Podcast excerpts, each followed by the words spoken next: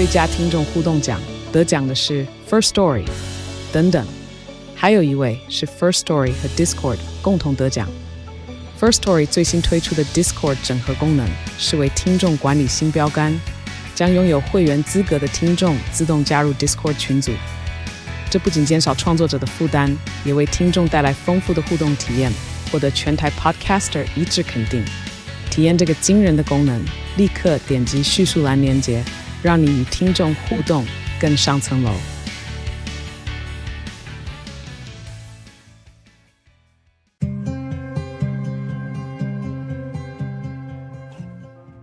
欢迎鲨语带你关注那些有流量却没声量的有趣资讯，用十分钟的零碎时间，一起跟上这个永远跟不上的世界。金正恩的女儿第二次露面了，这一次不只是轻描淡写的巡视洲际导弹而已，而是和北韩研究导弹的科学家同台。并且还被媒体封上了金正恩最重视、最珍贵、最喜爱的孩子。虽然这个女儿现在才十岁左右，但是她站姿的自信风度，让很多人开始猜测，该不会这个就是北韩的下一任领导人？不过引起讨论的是，这个女儿应该是金正恩的第二个孩子，还是女生？上周穿着白色羽绒衣和红色鞋子和金正恩手牵手的登场，这一次穿着的是黑色的长大衣，看起来更加的庄严而成熟。女儿的地位在两次的公开现身后急剧的窜升。金正恩的三个孩子应该分别生于二零一零年、二零一三年和二零一七年。根据南韩情报局的资料显示，第一个孩子应该是男生，后面两个都是女生。北韩官方目前从未提及过现身的这一位女儿以外的另外两个孩子的存在。目前争议的点就是北韩重男轻女，继承人怎么说也应该会给儿子，而且儿子还是长子。但是呢，又在公开场合说这个女儿是金正恩最重视的。不过，在北韩历史上，这么早就让小孩露面是超级不寻常的。金正恩和爸爸金正日都是在成年以后才在媒体上被提及到名字。不过，金正恩确实是在八岁的时候就被金正日私下认定为继承人，而二女儿参加的行程也确实很像是领导人的某种培训。在世界杯足球赛如火如荼进行的过程中，大家所在的足球场到底是死了多少人才盖好的呢？已然成为了世界杯足球赛场内场外的焦点。卡达官方的说法是死了四十个人，但根据国外媒体的实际调查，可能有几千个人。盖一个足球场会造成那么多人死掉的源头是卡达这个主办国。至于 FIFA 为什么会把主办权给了卡达这个超级迷你的国家来举办，就要回到二零一零年的竞标发生了什么事。根据美国政府的调查，那场竞标充满了收受贿赂，而卡达争议性的得标以后，当地各种建设都蓬勃发展了起来。卡达虽然很小，但是超级有钱，甚至今年已然成为全世界最大的液化天然气输出国家。不论用什么方法得标，既然要举办世界杯，那肯定会吸引来非常多的目光。当地视为正常的行事风格，西方世界可能完全无法接受。卡达的人很少。盖足球场一定需要请外籍的劳工，但是这些移工老远跑来想赚点钱，在卡达面对的却是薪水被扣、受伤，还有一大堆莫名其妙的死亡。卡达的总人口数有三百万人，但高达八十趴都是外籍人士。为了世界杯足球赛，更是多请了两百万的移工，就占了全卡达劳工总数的九十五趴。其中的一百万人就是去建造相关的基础建设，另外的一百万人则是从事其他相关的工作。这些移工多半是来自于菲律宾、印度、巴基斯坦、尼泊尔和孟加拉的男性。卡达是第一个举办世界杯足球赛的中东国家，大概花费了两千到三千亿美金来做这些相关的基础建设。除了七个新的足球场外，还翻修了一个旧的。其他的工程像是大众运输，还有马路、旅馆跟各种标志性的大楼，甚至直接创了一个新的城市来举办决赛。官方统计三十七人死亡，都是与工作无关的，只有三个人是在工作期间死亡。从二零一零年到二零一九年，有一万五千零二十一个非卡达人死掉，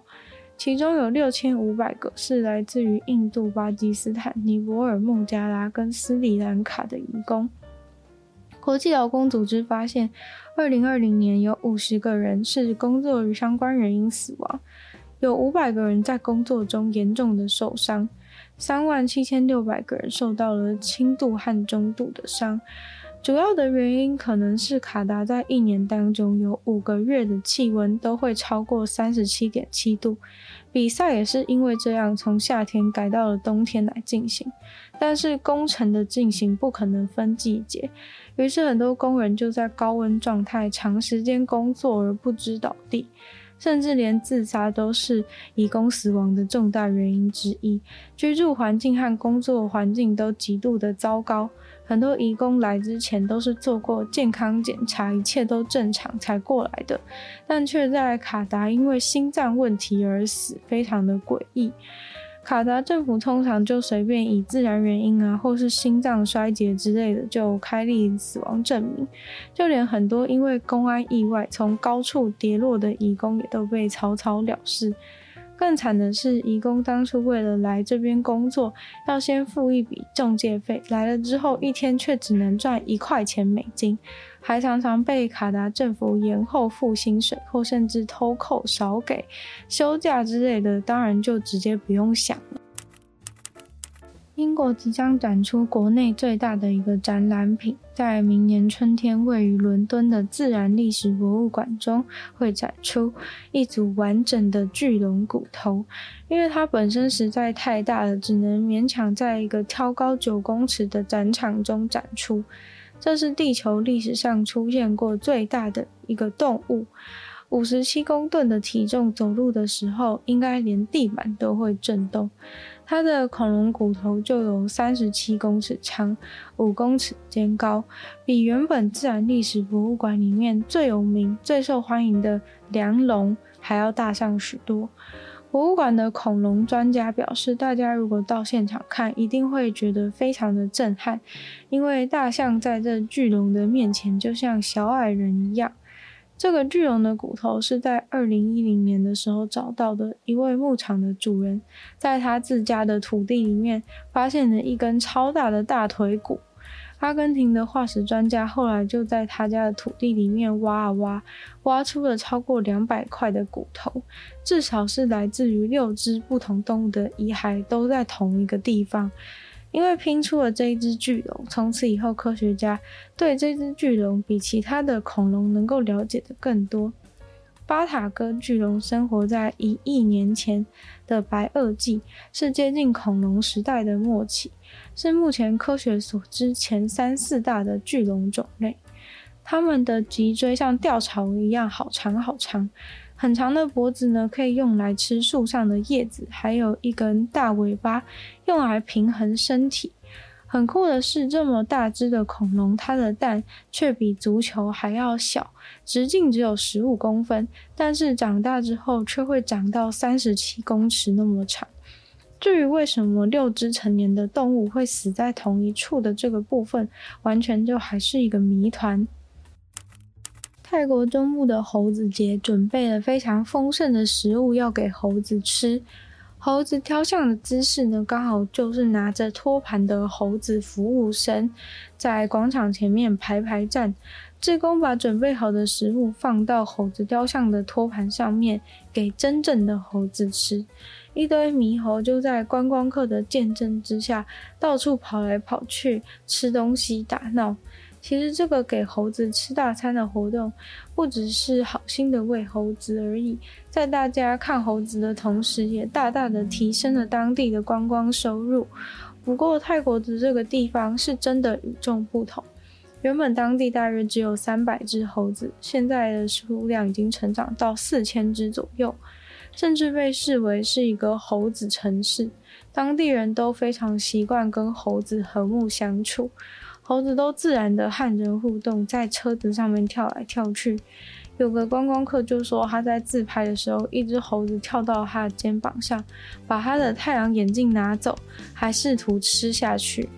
这个请猴子吃东西节日的初衷，其实是当地人为了感谢猴子为他们的家乡带来观光财，所以特别呢，今年是以猴子喂猴子的主题呈现给大家。今天的鲨语就到这边结束了，再次感谢今天赞助的会员：Ian、大龄男子、James、Jason、黑人毛毛、黑牡丹、LP 还有 ZZ。就像其他有意去支持鲨鱼创作的朋友，可以在下方找到 Patreon 的链接，里面有不同的会员等级，还有不同的福利给大家参考。那喜欢鲨鱼的朋友，都希望多多的把鲨鱼的节目分享出去，更多人知道。或在 Apple Podcast 帮我留心写下评论，对这节目的成长很有帮助。那当然也非常欢迎大家去收听我的另外两个 Podcast。其中一个是女友的纯粹北京批判，里面有时间更长的主题性内容；另外一个的话呢，是听说动物，当然就跟大家分享动物的知识。那也可以订阅我的 YouTube 频道，追踪我的 IG。就希望鲨鱼可以继续在每周四跟大家相见。那么下次见喽，拜拜。